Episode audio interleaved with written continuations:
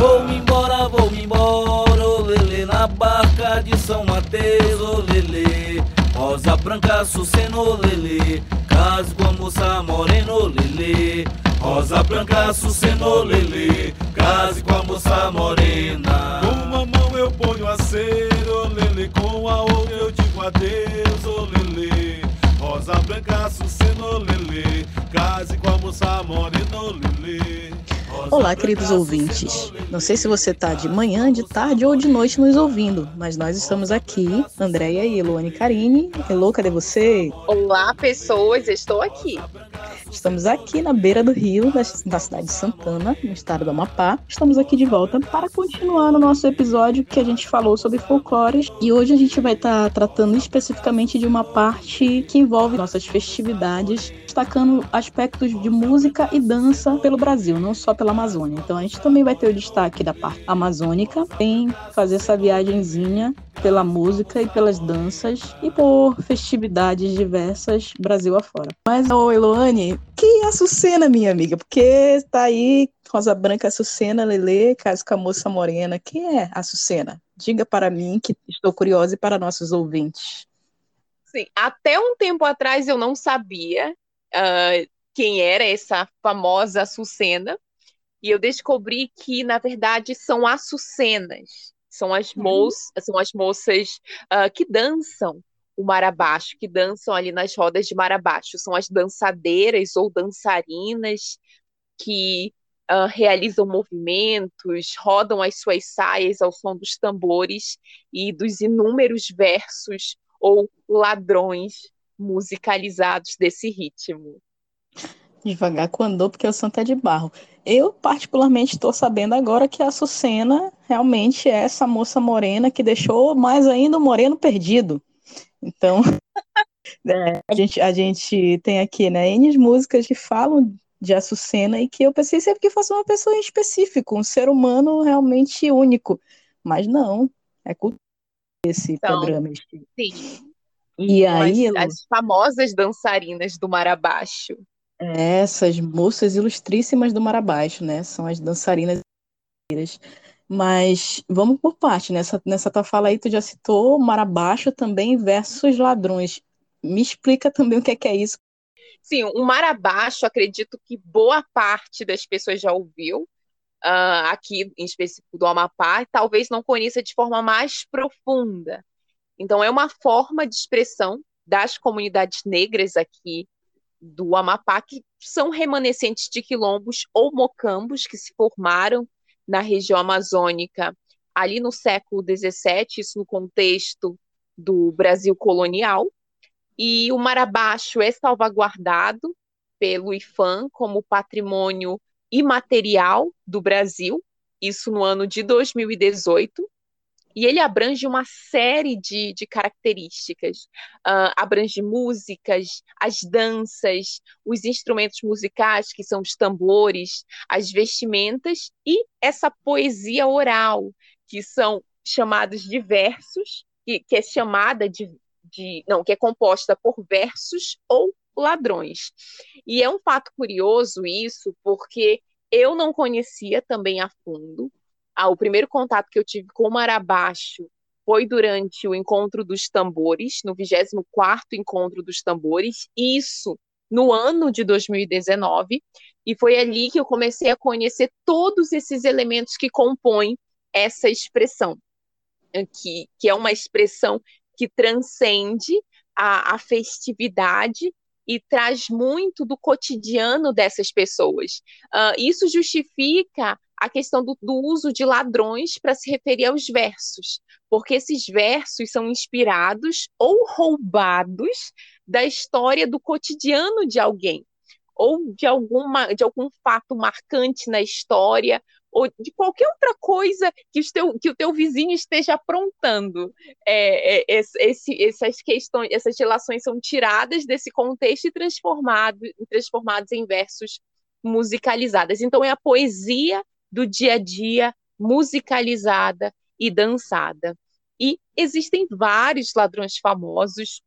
Posso destacar aqui o de Raimundo Ladislau, que é um, foi um famoso ladronista. Aonde tu vai, rapaz? por esses campos sozinho. Vou construir minha morada lá nos campos do laguinho. Tem ainda o da Dona Florzinha. Vamos dançar mar abaixo na casa de Dona Florzinha? Tem coisa de admirar, o verde da natureza lá não podia faltar. E esse ladrão em específico teve a inspiração em grandes mulheres que lutaram uh, pela proteção do mar abaixo e de, de todos os elementos relacionados a ele.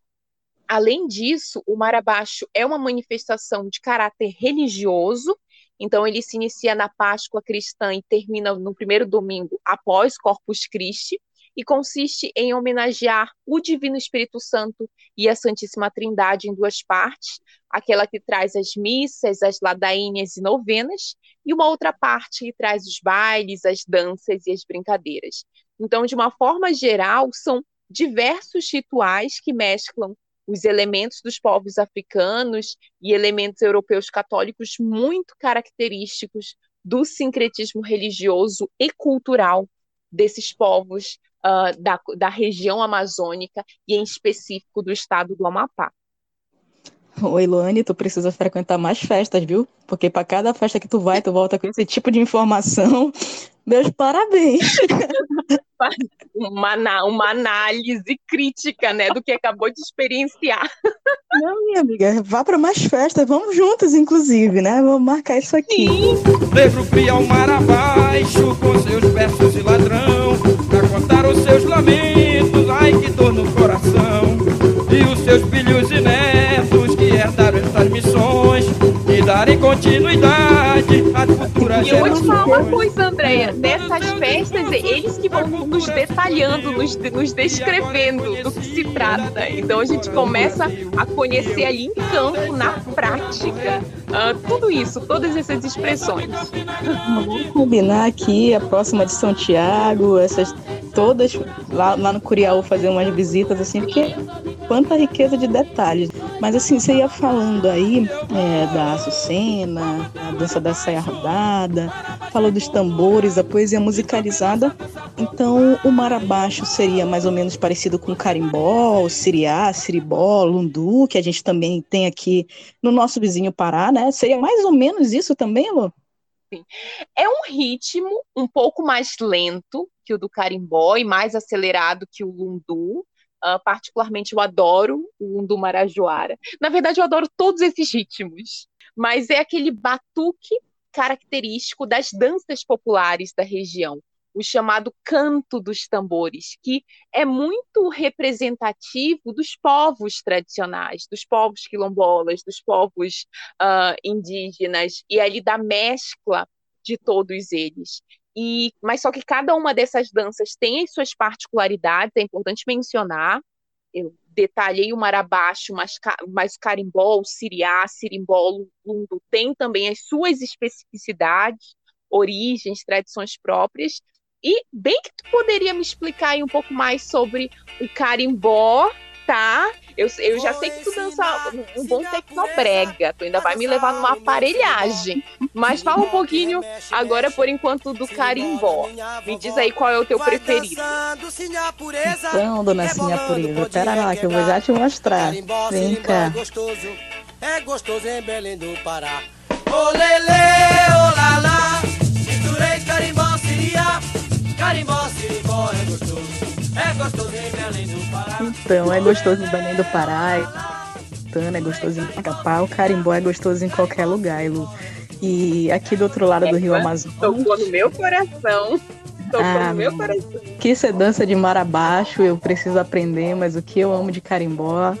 É, assim como o mar abaixo, também o carimbó ele é salvaguardado pelo IFAM como patrimônio do Brasil. E há mais de dois séculos, ele mantém a sua tradição também com os instrumentos musicais e danças que mesclam os elementos africanos, indígenas, que também reúne é, os elementos de organização e reprodução social, trazendo nos seus versos cotidianos das comunidades locais os personagens do imaginário popular, bem como elementos religiosos e históricos. Como diria o nosso rei do carimbó, pinduca, olelê, olalá. A gente aqui mistura carimbó, siriá. Então, Elô, bora Sim. dançar é, um, é uma mescla, né? Uma mescla contagiante e de fato é muito bem quista por todos nós.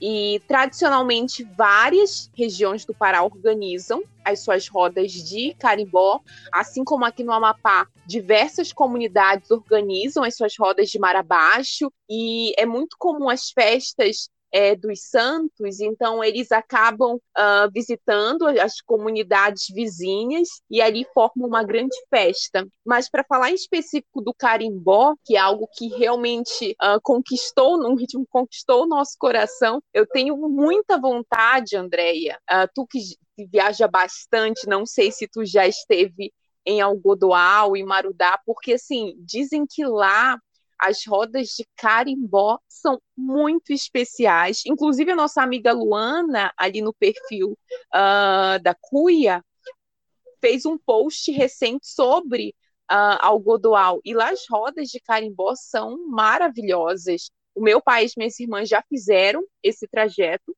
e falaram que era uma experiência única. É algo que eu ainda tenho vontade de fazer, tenho uma vontade enorme de visitar essa região, para conhecer de, de perto o ensaio dos carimbozeiros. Me leva contigo para essa Vamos? festa aí também já, viu? Pronto. Já, Mana, já só aqui. bora. fechou. E lá também é muito forte o lundu. É um ritmo muito bonito, muito sensual e, e ao mesmo tempo romântica. É uma das danças mais bonitas que eu já vi que de longe parece fácil, tá, gente? Mas de perto, gente do céu, que complicado mas eu ainda vou aprender, uma das danças que eu ainda vou aprender. E o lundu, especificamente, uh, é de origem africana, especificamente da Angola, e que germinou na Amazônia e em outros lugares. Uh, nessas regiões e no entorno, como em Bragança, tem também a marujada, que se tornou bastante popular no Acre, no Amazonas, embora a toada seja ainda muito característica e expressiva da música folclórica no Amazonas. Acredito que muita gente já tenha ouvido falar também quando é, pensa no Amazonas, nas toadas ali, principalmente da região de Parintins. Sim, sim. É, inclusive, Câmara Cascudo, né, que a gente citava desde o nosso episódio anterior, ele já falava no dicionário dele do folclore brasileiro que é, ia falando da toada e sobre a toada ele especificava uma forma de romance lírico brasileiro e comumente as toadas elas são associadas, como você acabou de falar, né, às festividades folclóricas do Parintins, pelo um grande embate, né, entre o boi garantido e o boi caprichoso. Então, é meio que inevitável você não ver a cidade tomada, né, por essa relação entre garantido e caprichoso lá em Parintins. E além de embalar essa festa popular, né, magnífica, a toada também diz respeito, sobretudo, que é breve em geral, com refrão e estrofes em quadra. É também melancólica e sentimental, né? Ainda conforme Cascudo ia descrevendo, né? E que o assunto preferencial dela é o amor. Mas se a gente vier levar em conta em vários cantos do Brasil, a gente vai falar especificamente na Amazônia, que ela incorpora alguns outros elementos muito próprios né, do, da vivência amazônica, como, por exemplo, as lutas socioambientais, elas versam sobre temas dos embates entre os bois, especificamente também, além da inclusão de criaturas fantásticas do imaginário amazônico e também a exaltação dos povos da floresta, né? Então, assim, a gente aprende, são verdadeiras aulas ali no Bombódromo, né, que, assim, é um dos meus sonhos, é uma das festas que eu tenho muita vontade de ir, porque são verdadeiras aulas, assim, realmente de Amazônia, daquilo que a gente pode estar tá aprendendo. Então, um dia a gente vai nessa festa também, Lu, já tô te convidando. Ó, oh, mais uma para nossa lista. A nossa lista tá, tá, cada vez mais aumentando. A gente vai viver de festa por aí agora, nas nossas, né? nas nossas festas populares. Eu, eu nem acho ruim, né? Porque. Não, gente, assim, é, é o nosso alimento pra alma. Pra alma. É algo assim que vamos fazer com todo o prazer do mundo. Minha vida, imagem tão linda que meu Deus criou. Fez o céu, a e a terra, uniu os caboclos, construiu amor. E assim, é, quando tu fala assim das seriam as novas questões implicadas pela toada, incorporadas é, pela, pela musicalidade, pela, uh, pelo que eles incorporam ali de elementos da toada. É, uma vez eu ouvi de uma professora que justamente isso, a cultura é dinâmica, mas a tradição não é. Então é curioso como eles continuam ali cultivando uh, esses festejos, uh, fazendo de uma forma que mantém o que seriam as suas tradições culturais, mas ao mesmo tempo agenciando novas lutas pela sua resistência, pela defesa da floresta, que não são lutas atuais, mas são lutas que cada vez mais uh, uh, uh, são mais urgentes e carecem de uma visibilidade muito maior para que para que haja um alcance muito maior em relação a elas. Então é muito curioso a forma com que todos esses ritmos uh, se transformaram em continuidades dessas populações, as continuidades históricas no presente desses povos. E um, as dinâmicas culturais que embalam essas danças e músicas resguardam as mais diversas tradições. Em uma perspectiva ampla, Uh, o próprio Cascudo defende que essas, esse comportamento da cultura popular de manter essas bases universais da sua cultura, da sua tradição, é justamente esse instinto de conservação que elas têm. Então, elas começam, a, a, então, ao longo do tempo, elas conseguem assimilar características de um determinado contexto, da sua própria trajetória ao longo do tempo, conseguem assimilar, mas mesmo assim conseguem manter o que seria a sua natureza, aquela voz nativa da sua cultura. E mesmo a cultura popular sendo resultado também de uma difusão cultural, uh, de uma aculturação em, em, certa medida, isso guardada a complexidade dessa discussão que é a culturação, ela não está isenta dessas relações, dessa interdependência. Então a gente tem que começar a enxergá-la em diferentes contextos, mas é curioso como as tradições conseguem se manter em suas bases intactas, como se elas fossem uh, se adaptando, se readaptando o tempo todo por meio de diferentes expressões, diferentes folclores que vão alimentando continuamente a, a sua própria conservação.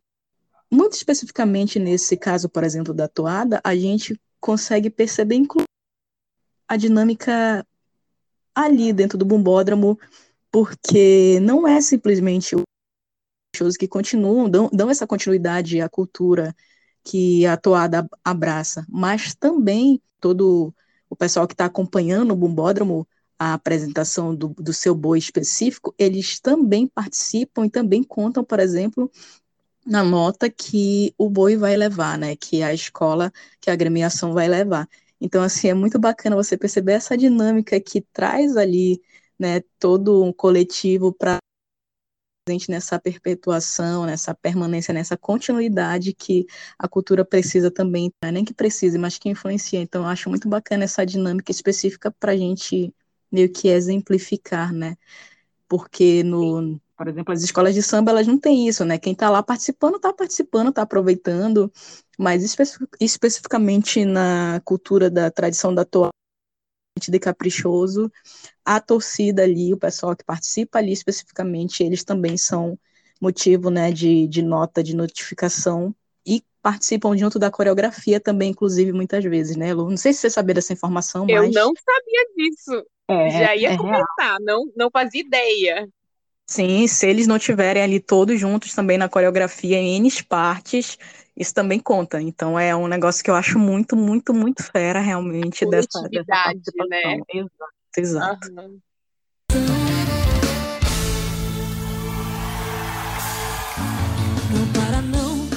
Eu lembrei aquilo é, também dos ritmos que ficaram conhecidos em todo o Brasil, como o calypso, a lambada, o tecnobrega, o, os ritmos que são popularizados pelas culturas mais urbanas, né? e também das áreas periféricas aqui da nossa região. O Tecnobrega, por exemplo, ele mescla é, elementos regionais com as famosas aparelhagens, né? Poderoso Rubi, o... Rubi, Rubi.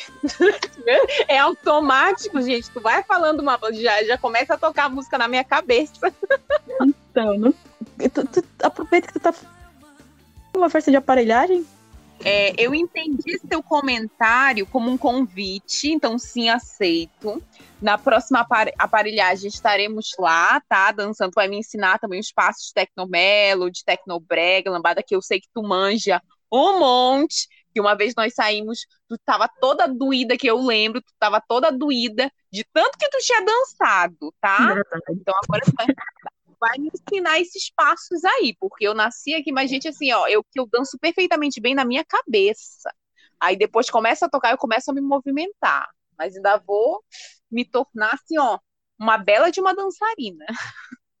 e assim, eu me sinto envergonhada por nunca ter ido a uma aparelhagem. Eu sempre, sempre coloquei é, para ouvir em casa mesmo. Uh, em, em, especial quando eu faço faxina, né? Parece até que a casa fica mais limpa. E, de modo geral, o Tecnobrega é uma modalidade de música eletrônica que é bem dançante, vem do chamado brega pop, que teve inspiração no nosso bregoso, o brega, que sempre foi um estilo mais romântico.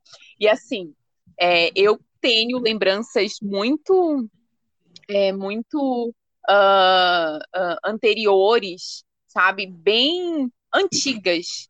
Uh, antigas. Eu tenho umas lembranças aí do passado, estou me referindo ao passado.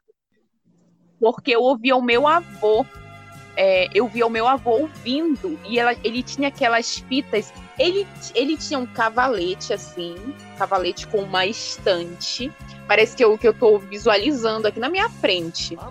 E com várias dessas fitas. E tinha todos os bregosos que assim o amapaense poderia imaginar. E era curioso que todo final de semana ele acordava cedo e colocava no último volume essas músicas. E ficava do lado do som, olhando pro nada, né? Aí eu pensava, hum, eu era criança, né? Que graça, mana, tem isso e tal, né? Ficava ali, mas só observando.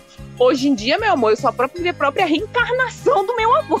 Eu coloco aí as músicas, fico do lado pensando na vida. É muito curioso isso como essas lembranças marcam. E assim, o Brega é, é, sempre me marcou muito por conta disso. É por isso que esses clássicos aí, depois eu cresci ouvindo Tecnobrega, Tecnomelody, é algo assim que marca muito é, é, a nossa infância, a nossa juventude, até hoje. Uh, eu me sinto muito feliz assim quando eu me reúno com as minhas primas. Daí a gente coloca aquelas músicas lá da época do meu avô e a gente começa a cantar. Então, assim, e hoje a gente já entende o porquê ele sentava do lado do aparelho de som para ficar ouvindo, para ficar refletindo. Eu tenho, assim, uma, um, um, afeto muito grande, uma, uma relação afetiva muito grande com, com o Brega e com esses ritmos aqui uh, da região amazônica. E tu, Andréia, tem alguma lembrança afetiva aí com os nossos bregosos? Ah, Conta se aí. for se for pra gente falar de lembrança afetiva sobre Brega, minha amiga, a gente vai ficar aqui acho que umas três horas e meia falando disso, okay. porque de verdade, se tem um negócio que eu amo, de vez em quando, quando a gente tá conversando entre nós e mandando os áudios e falando de pauta, aí tá lá de fundo e eu ainda te mando especificamente ainda o Brega que tá tocando, Sim. só pra tu dançar junto. Então, se tem um negócio que eu realmente amo e amo com paixão é, é e sinto falta quando eu tô fora do norte, quando tô fora daqui do nosso rincão, é a nossa música, né? Eu tenho muitas lembranças desde pequena, né? A gente pergunta a brisa errante se o nosso amor não vai mais voltar aos nossos braços. A gente tem as nossas filosofias de uma das perguntas mais questionantes do que as perguntas de Sócrates e Platão junto. O que pensa que eu sou se não sou o que pensou? Então, assim, não tem como Olha a gente só. viver. Então, assim, nossos bregas, além de dançar, nos fazem refletir, nos fazem ficar na bad ou nos elevam demais, né? Assim, Por isso que meu avô ficava refletindo, pensando na vida, do lado da dá. caixa de som. E hoje eu faço o mesmo. É não algo dá, muito maior do que a gente imagina. Tá doido, e né? assim. Bruno e Trio que nos diga, né? Mas enfim. Mas... A gente começa a enumerar aqui, Amada, as músicas, as referências, também o universo aqui. É... De referências. Não, eu, eu já, já fui a pessoa já que já fui para ali pro Independente Esporte Clube ver a banda Cheiro Mas Verde quando ainda tinha é, quando ainda é velha, é, já sofri acidente ouvindo Alberto Moreno na estrada é, sou traficante do amor essas coisas assim fizeram parte da minha Nelsinho Rodrigues, Alberto Vilar, Vanderlei Andrade. Olha, tá, tá tocando fundo aqui, tá? Tô toda arrepiada aqui. Então, a gente Lembrando das coisas- festas das nossas famílias também. Festa de família, né? Que era aos montes, nossos tios dançando. Eu acho que é muito característico. Então, assim, a gente cresceu com isso, cara. É, é o amapaense e o paraense, sobretudo, né? A gente ouve um negócio desse, assim, não tem como, né? Não tem como.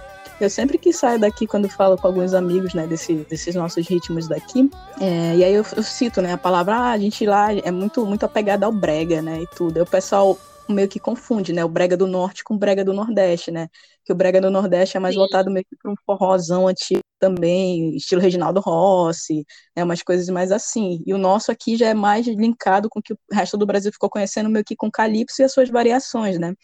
Então, gente, o brega é meio diferenciado, né. Isso. E aí, assim, né, justamente o resto do Brasil passou a conhecer meio que pela banda Calypso, que foi a expressão maior, né, que deu boom há uns 10 anos atrás. Daí em diante também a gente tem outras bandas que pode citar, como a banda da Loirinha, o Fruto Sensual, uma das mais atuais, as tocadas Amapá e Pará, que é a banda R15. Dentro da minha playlist, se não tiver R15, tem alguma coisa A errada. R15. Não, disparando sucesso, sempre. E, e a festa que eu fui, Atemporal. A R15 É, é, não- a festa que eu fui, que tu acabou de citar aí, foi a do Vingadores do Brega. A fim dizendo ela, a fim dizendo ela, ela disse que foi a música da Brasília amarela. Passei uma noite dançando Vingadores do Brega, no dia seguinte a gente saiu, então não deu pra é Havaiana, enquanto todo mundo tava lá, super social. né? Não, naquele dia eu botei fé em ti, né? Eu falei, hum, preciso estreitar os laços de amizade com, com essa pessoa. E aqui estamos. É, né? E aí a gente tem, mano, Batidão, Viviane Batidão, Rebeca Lindsay. São eles, né, os cantores e bandas que embalaram a nossa vida e continuam embalando, né, desde a nossa infância até aqui. E assim, o ritmo calypso em si, né, ele teve uma origem caribenha, veio meio que nessa ligação de lá do país de Trinidad e Tobago. E com influência também africana, com elementos um pouco diferentes do calypso brasileiro. O calypso aqui traz muito ao exemplo das guitarradas, né? Então, quando você vê do nada, tá saindo lá um solo de guitarra também no meio aqui do calypso, que também é uma delícia, né? São uma série de elementos, na verdade. E por falar na lambada, que é também um outro ritmo que eu, é, é, é quase que uma necessidade de aprender, de dançar, porque quando a gente começa a ouvir, é, o nosso corpo já vai se movimentando. E é um, um gênero musical que nasceu no Pará, também com, umas, com fortes influências do merengue, da cúmbia, associando ali a guitarrada novamente, e diversos outros elementos do carimbó, que por sua vez mesclam outros elementos, ah, e de uma forma geral, ela ganhou uma projeção mundial com a banda Kaoma, na década de 90, e que gravou a famosa música Chorando Se Foi, mundialmente ah, reconhecida, que é uma composição original de uma banda boliviana, mas que ganhou vida na lambada, inclusive teve diversas regravações e versões de tanto sucesso, que foi uma música estourada, na verdade, até hoje, quando começa a tocar, vira assim uma sensação, porque é impossível ficar parado.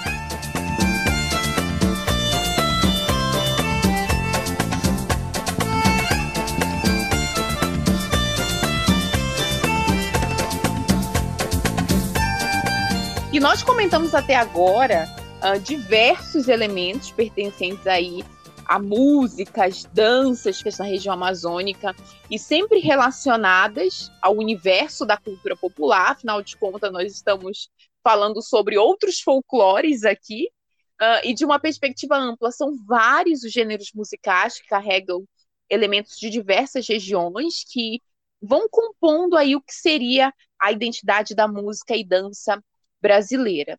Então, dando um giro regional aqui pelo Brasil, nós temos no Nordeste o torém, coco, baião, forró, frevo, axé, maracatu e a capoeira, como assim emblemáticos dessas dessas referências desse tema. Mas só uma coisa, André, capoeira é dança? Eu mencionei aqui, mas é dança? Consegue me explicar aí, fazer entender? Tá, eu acho que veio daí a minha ligação inicial com a dança, sabia? Porque capoeira foi uma das primeiras coisas que eu lembro de ter praticado na vida, então, assim, acho que fazendo memória agora foi bem interessante você perguntar. Então, eu já fui uma praticante de capoeira muito, mas muito, mas muito tempo atrás mesmo. Eu acho que já me deu um embalo. Como eu tive aulas né, na minha infância, assim, e daí em diante me veio essa performance maravilhosa que eu tenho hoje de bailarina, então eu posso te confirmar que sim, a capoeira é uma dança performática que mescla golpes, que mescla o canto, instrumentos, o jogo e a brincadeira. Ou seja, a capoeira ela é uma dança de expressões múltiplas, o que é melhor ainda, né? Assim, porque tu engloba tudo numa coisa só. E aliás, Eloy, nossos queridos ouvintes, a capoeira ela está presente em todo o território brasileiro sendo reconhecida pela Unesco como Patrimônio Cultural da Humanidade. As rodas de capoeira elas têm a sua origem no século XVII, no cenário da escravidão do Brasil, e se desenvolveu como uma forma de sociabilidade entre os africanos escravizados, segundo o um inventário realizado pelo IFAM em 2021. De acordo com o Museu Afro da UERJ, ao final do século XIX, no contexto do Brasil República ainda, né, naquela época, é, ainda não, né, no contexto do Brasil República, porque a gente ainda está na República, apesar de não parecer, mas assim, a gente está. A, a, capoeira, ela passou a ser criminal. A gente tem que dizer esse parêntese aqui. Assim, a capoeira, ela passou naquele contexto a ser criminalizada ao final do século XIX. E assim as perseguições contra os capoeiristas eram recorrentes e marcadas pela violência. Em razão disso, as rodas de capoeira permaneceram sendo realizadas na surdina, até ressurgirem, sem represálias, no cenário nacional já na década de 50, que buscava o fortalecimento da identidade brasileira por meio das práticas da cultura popular, já desde a década de 30, né? Então, só nos anos 50 que ser praticada sem as represálias todas que, infelizmente, né, cercaram esta prática e que marcam, assim, de uma forma geral, o que é a criminalização da periferia. Porque isso me fez lembrar muito das leis de, de vadiagem contra os sambistas, praticamente no mesmo período, vários elementos do samba que hoje são que hoje se transformaram em símbolos emblemáticos da cultura brasileira ali uh, festejados durante o carnaval também que é uma das maiores festas populares uh, do Brasil. Muitos desses elementos relacionavam a essa expressão era um crime no final do século XIX, início do século XX, por uma única questão, uma questão central, que era o racismo das autoridades, das elites brasileiras, já que o samba vinha dos pretos e pobres. Uh, só que a pobreza, sempre deixar claro que essa pobreza é unicamente monetária. E esse movimento de criminalização volta e meia surge na nossa sociedade, como os casos uh, do rap, mais recentemente dos desejos pela criminalização do funk ou bailes funk. Então é sempre importante entender como acontece no contexto uh, do surgimento dessas expressões tentativas a todo momento de tentar reprimi-las. E quando não se consegue, uh, a apropriação é feita e quando a apropriação não, não, não se realiza, é, é o que acontece é justamente uh, uma incorporação dessas culturas populares no que seria o entendimento ao entendimento da cultura, de uma cultura brasileira, mesmo que a gente ainda saiba que existam movimentos que buscam a, a todo momento invisibilizar algumas práticas, criminalizá-las, ou mesmo uh, distorcer as nossas percepções em relação a elas, mas são, uh, são movimentos que continuam vivos, são expressões que continuam vivas através da resistência, uh, para resistir, para existir, elas precisam a todo momento resistir, então continuam se alimentando mesmo dentro dessas desses contextos com tantas adversidades. Uh, uh, e eu acredito que seja isso o cerne da cultura popular, manter essa voz ativa que permite a sua continuidade, mesmo em situações tão difíceis quando a gente encara o contexto da nossa sociedade, do racismo estrutural, do elitismo que ainda é vigente nela. Então, continuamos ali nutrindo, por meio desses folclores, o que seria é, todas essas expressões, esse mosaico de expressões que compõem a cultura brasileira. Resistiremos, né? E é isso. A gente pode perceber quando você vai falando aí dessa tentativa, né, de, de diversas vezes criminalizar, de tentar fazer com que a periferia seja pagada até certo ponto e a elite permaneça, mas a força popular, a força da cultura popular no Brasil é uma das coisas que não tem como morrer, não tem como ser apagada. Então, é bonito ver. A força da cultura popular. Essa é. parte, assim, tu sintetizou de forma muito bonita. É a força da cultura popular. É porque o povo ainda é a maioria. E aí eu vou acabar saindo do contexto aqui nesse momento, mas aí eu vou novamente voltar para uma coisa que é sempre bonita dizer, né? Poder ao povo. Então, assim, o poder deveria ser e continua sendo do povo, mesmo que às vezes a gente esteja subjugado, já tentando ser apagado em determinados contextos históricos pelo poder que está ali, né, no momento no Estado, mas a gente vai continuar vencendo e o samba não vai morrer. E a gente falando de samba aqui, é interessante perceber quando você fala, Elô, é, que há diversas matrizes do samba, né? O Partido Alto, o samba enredo, é, e depois também vai se subdividir né, para o gênero do pagode. Enfim, há diversas. Para ver é... só dentro de um, de um único gênero, a diversidade existente. Exatamente. É, é, é esplêndido e são patrimônios culturais do Brasil, né? E a gente vai perceber, né, esses gêneros expressos, por exemplo, numa, quando a gente fala que não vai morrer, não vai morrer porque o Brasil é o país do carnaval também. E no carnaval a gente quer essa força da música, essa força da dança, essa força da festa popular, que é nosso emblema, né, do nosso país, que também, né, tem essa essa força que o samba traz da alegria de a gente sambar, né, como diz a história sobre nossas dores, sobre nossas mazelas. Então, em resumo, né, o samba ele tem, na verdade, suas raízes assim nessa comunidade afro-brasileira que traz essa história, que traz essa força, né, de, de luta, de resistência, né, de não não se deixar sucumbir e de não querer morrer. O samba ele vem como um símbolo do Rio de Janeiro, né? Cidade maravilhosa, cheia de encantos mil. E hoje ele é celebrado em todo o território brasileiro. Então, se você chegar aqui no norte, você vai ver muitas rodas de samba também, não mais do que eu gostaria, porque eu ainda acho pouca, mas a gente tem o samba aqui e a gente não vai deixar o samba morrer, não vai deixar o samba acabar, pois o samba é para a gente sambar, para espantar a dor, e só quem já sambou sabe o que é viver em paz e melhor. Então também aqui o lado sambista, Rio de Janeiro, daqui a pouco tô aí numa roda de samba, viu? Beijão. Opa! Anotando aqui mais um lugar. então, let's go, hey ho. Deixe-me ir, preciso andar, vou por aí a procurar, sorrir pra não chorar. Deixe-me, preciso andar, vou por aí a procurar, sorrir pra não chorar. Já que com o samba ali nós fomos para o Sudeste brasileiro, é importante mencionar outras danças e músicas que às vezes ficam ofuscadas por ele ali, né? Porque nem só de samba vive Rio de Janeiro, são muitas características e da, da região sudeste, de modo geral, como a dança soriana, as cirandas, o caxambu, alardo, fandangos, batuques e o próprio funk. Que nós já falamos, que é uma dança urbana e de estilo livre, com batidas bem marcadas e dançantes. Uh, surgiu nas comunidades ou favelas do Rio de Janeiro, ali meados das décadas de 70, 80, e ganhou uma projeção internacional nos últimos anos.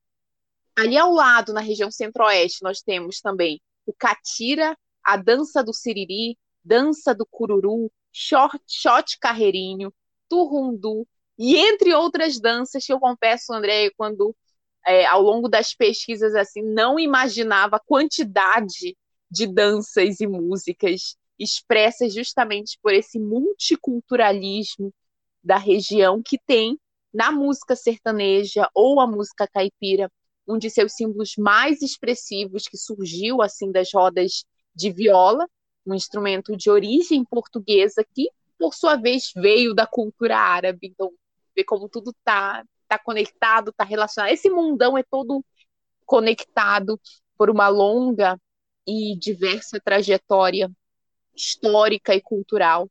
E comumente essas, essas rodas, essa, essas músicas tratavam da vida no campo e de histórias de amor.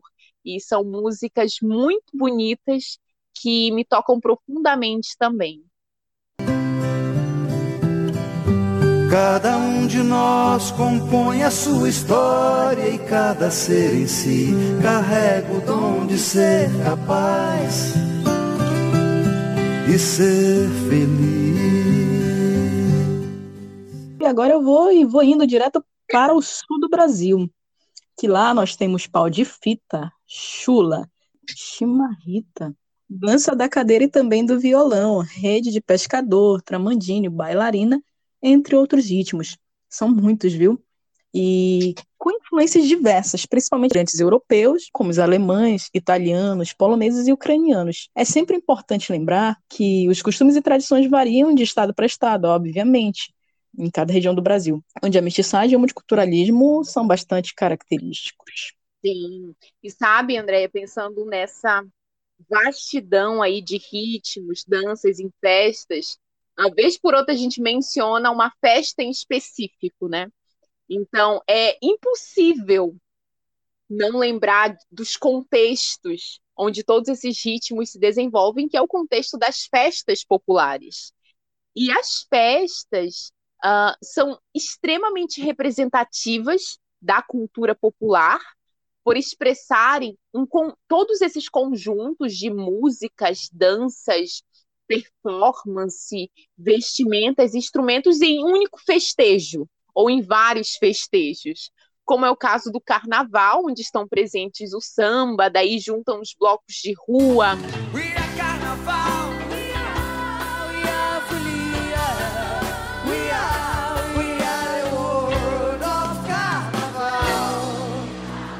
E a festividade uh, do Boi Bumbá, que acontece ali em Parintins, intercalando com alguns momentos uh, de algumas festas, principalmente dos padroeiros. E a festa de São Tiago, aqui no Amapá, que ocorre no município de Mazagão, vale lembrar um fato único na história, que só para fazer um adendo, uh, a história de Mazagão, que isso, o município, na verdade, o nome surgiu da audácia portuguesa, né? Que transferiu uma cidade inteira ali durante o, o Brasil colônia, transferiu uma cidade inteira entre dois continentes. Então, a vila de Mazagão Velho, onde, onde está o Mazagão, a vila de Mazagão, é a cidade colonial Mazagã, acredito que é assim que se pronuncia, que durante cinco anos Portugal transferiu do Marrocos para a região amazônica. Isso foi um fato único na história. E até hoje, em Mazagão, existe a festa de São Tiago, que é uma festa bicentenária que justamente uh, reúne elementos performáticos do que seria a batalha entre os mouros e os cristãos uh, nesse contexto. Além disso, nós temos as congadas, a festa de São José, como eu mencionei, as festas de padroeiros que são representativos aqui do sincretismo religioso das populações. E essas festas uh, são espaços de, de comemorações e são também recriações simbólicas da memória, como diz Ayala. Essas recriações permitem uh, fortalecer vínculos desses grupos humanos com o passado e também uh, cultivar novas perspectivas para o futuro. Então, é, reconstitu essas festas reconstituem constantemente o sentimento da comunidade, de pertencimento, de identidade, de resistência cultural. Então, essas festas reúnem uh, tudo que a gente pode perceber do que seriam as expressões máximas das culturas populares. Aproveitando o ensejo das festas populares, vale lembrar que nós estamos no mês que ocorre um dos maiores festejos populares do mundo, e nesse mês acontece o Círio de Nazaré, que é considerado uma das maiores concentrações religiosas do mundo e está incluído na lista representativa do Patrimônio Cultural da Humanidade da Unesco. O Círio né, que é em homenagem à Nossa Senhora de Nazaré. Ele é celebrado anualmente todo mês de outubro, no estado do Pará e em outros estados aqui da região norte. E aqui no Amapá, a data também é fortemente celebrada, tanto na cidade de Macapá quanto aqui na nossa cidade de no Pará, as procissões enchem as ruas e os rios com pessoas de vários lugares do Brasil e do mundo.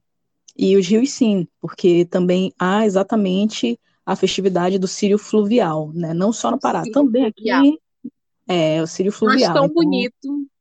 É uma das é. imagens mais bonitas que me vem à cabeça do Sírio. É, são aqueles barcos assim descendo o rio. Acho tão bonito. É uma festa Sim. bonita, né? Se a gente analisar pela perspectiva estética, assim, por, por diversas outras perspectivas. É muito é. bonito de se ver.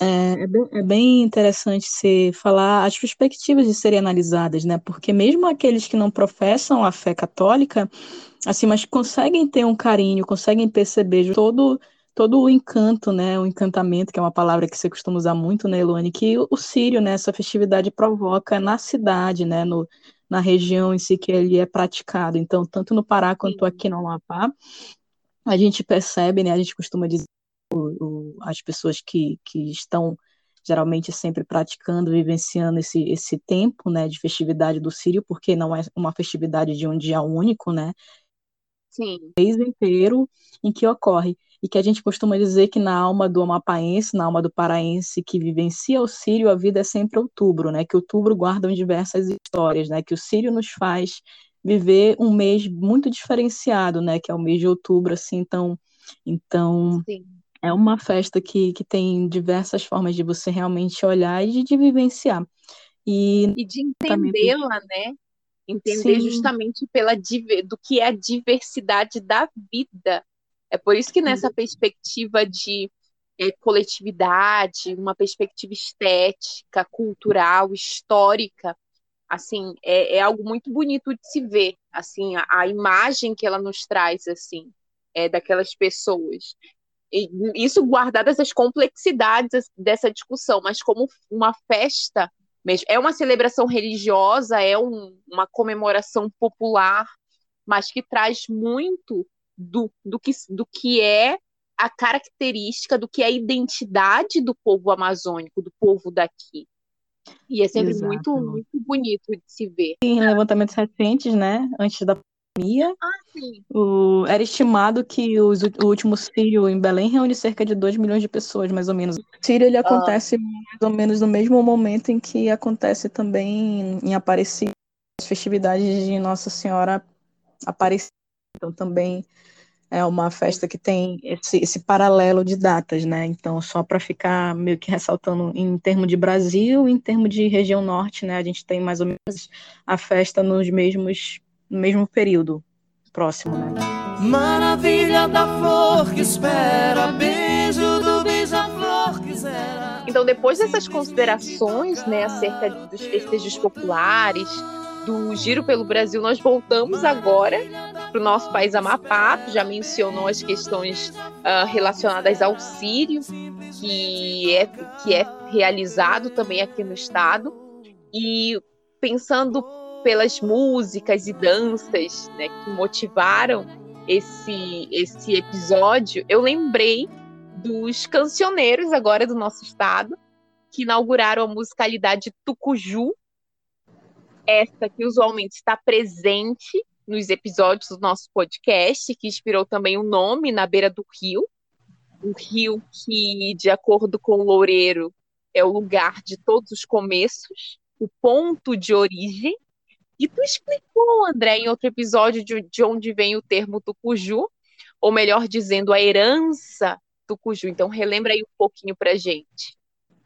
Eita, a herança é forte, viu? Porque realmente prossegue estamos aqui, povos tucujus somos nós. E os tucujus, eles eram os povos que habitavam a, a margem esquerda do rio Amazonas, né? Então, de origem, esse povo que esteve presente, que estava ali na margem esquerda do, do grandioso, do majestoso rio Amazonas, era o povo conhecido como povo tucuju, que eram os nossos povos originários, né? Os nossos primeiros indígenas aqui eles eram os tucujus e que mantiveram, né? Até hoje nós fomos trazendo, né, dessa história mais longínqua até nossa atual geração, é uma geração que a gente se considera ainda, né? Esse povo tucuju, é, é, esse povo que... É a nossa identidade ancestral, né? É, a nossa identidade a a gente falava da continuidade, né, Elo, ainda há pouco, é uma palavra que me marca nesse episódio hoje, né? A continuidade, assim. A nossa continuidade tucuju, ela segue, né? Então, essa ancestralidade tucuju segue aqui com a gente. Então, nós somos este povo com jeito de ser, com essa herança você bem colocou ainda há pouco. São as, as continuidades no presente, né? Vamos vislumbrar aí que será o nosso futuro. Mas essa essa nossa música popular, MP, a música popular mapaense, traz muito desse sentimento, dessa ligação com, com a nossa ancestralidade, com o povo daqui, e exalta as riquezas da nossa Amazônia, eu falo da nossa Amazônia, não no sentido da região norte, mas também no sentido do estado do Amapá. Nós discutimos diversas vezes que existem distintas Amazônias e nós temos a nossa aqui, com costumes, tradições, modos de vida, visões de mundo. Então, trata-se da poesia do ser amazônida. E, Andréia, quem nunca viu Amazonas jamais irá entender, entender, a vida, a de, um vida de um povo.